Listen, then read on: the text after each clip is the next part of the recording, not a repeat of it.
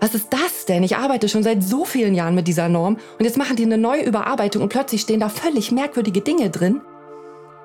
Lasst euch das Heft nicht aus der Hand nehmen. Nutzt die Möglichkeit, die ihr habt, euren Bereich mitzugestalten.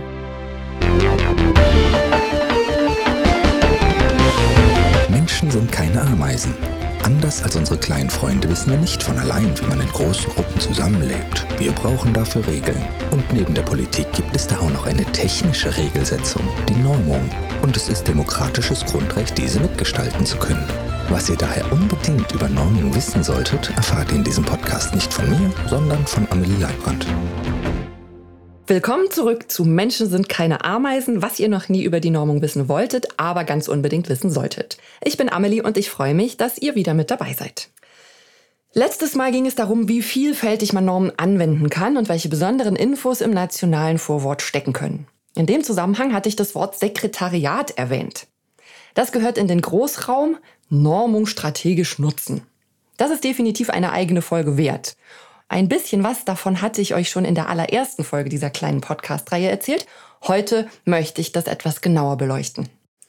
Damit die volle Tragweite sichtbar wird, muss ich ein kleines bisschen ausholen. Nämlich mit der Frage, wie die europäische oder internationale Normungsarbeit so aufgebaut bzw. organisiert ist. Zur leichteren Verständlichkeit erkläre ich das am Beispiel internationale Normung. Die Prinzipien gelten für die europäische Normung aber ganz genauso.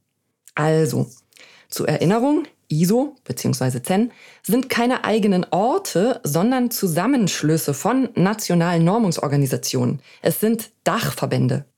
DIN ist für Deutschland Mitglied bei CEN und bei ISO, die DKE bei CENELEC und IEC. Die eigentliche Normungsarbeit findet nicht bei ISO statt, in einem extra ISO-Gremium, sondern auf ISO-Ebene, in den verschiedenen nationalen Gremien. Dabei haben die verschiedenen Nationen natürlich je nach Thema unterschiedlich viel Interesse an der Normungsarbeit. Oft kann man daran erkennen, wie stark ein Technologiezweig in einem Land ist. Ein Land, das zum Beispiel keine Schraubenherstellung hat, wird sich wahrscheinlich an der Normung von Schrauben auch nicht beteiligen. Es müssen nicht sämtliche 165 ISO-Mitgliedsorganisationen an jedem Normungsvorhaben aktiv mitarbeiten, damit es stattfindet, sondern nur mindestens fünf. Nehmen wir mal an, wir haben ein Normungsvorhaben auf ISO-Ebene und sagen wir mal 15 Länder beteiligen sich aktiv daran.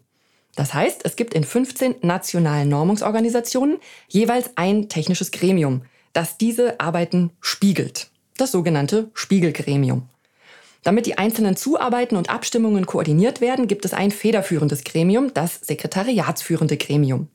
Beim Sekretariat läuft alles zusammen. Hier werden die Fäden gehalten und koordiniert.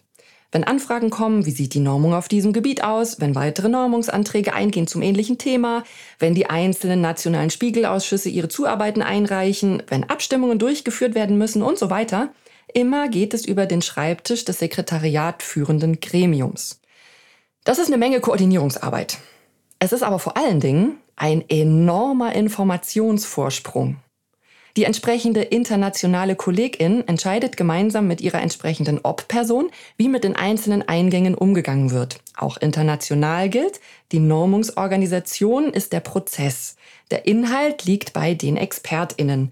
Darum gibt es neben der Koordinierung der Prozesse immer auch die Koordinierung der Inhalte in Form von Obleuten, Chairs, wie sie alle heißen. Alles, was eingeht, muss angeschaut, verstanden, bewertet und weiterverarbeitet werden. Es gehört zur Aufgabe des Sekretariats, nicht einfach blind alles an alle zu verteilen. Die ExpertInnen haben ja auch noch normale Jobs in ihrem normalen Alltag. Da kommt die Normung meistens obendrauf. Neben dieser Informationskoordinierung ist es nicht selten so, dass das Sekretariatsgremium auch das vorantreibende Gremium ist, wo also nicht selten die maßgeblichen Inhalte vorbereitet werden. Manchmal beschränken sich die anderen mitarbeitenden Gremien darauf, die Vorschläge nur zu kommentieren oder auch bloß abzunicken. Dadurch ist das Sekretariat super viel Arbeit. Und es muss auch finanziert werden, ganz klar. Das muss man sich leisten wollen. Die entsprechenden Kosten mag oder kann man nicht immer aufbringen. Zur Erinnerung, DIN ist ein gemeinnütziger Verein, das heißt, wir sind für euch alle da, aber wir sind kein Wohltätigkeitsverein. Wir müssen unsere Dienstleistungen in Rechnung stellen. Muss man alles abwägen, ganz klar. Aber es ist für die Wirtschaft eines Landes ein enormer Vorteil, das sekretariatsführende Normungsgremium zu halten. der Knotenpunkt der Information zu sein, die technischen Festlegungen im eigenen Bereich voranzutreiben, quasi zu wissen, was wo auf der Welt gerade abgeht und der Welt zu sagen, in welche Richtung es künftig gehen soll, das ist eine Hausnummer. Das wissen auch andere. Bisher war es so, dass sich die USA und Deutschland bei der Anzahl der ISO-Sekretariate seit Jahren die Pole Position hin und her gaben. Beide liegen so bei 16, 17 Prozent, mal hat der eine ein bisschen mehr, mal der andere. Heißt, diese beiden Länder sind traditionell sozusagen tonangebend in der Welt.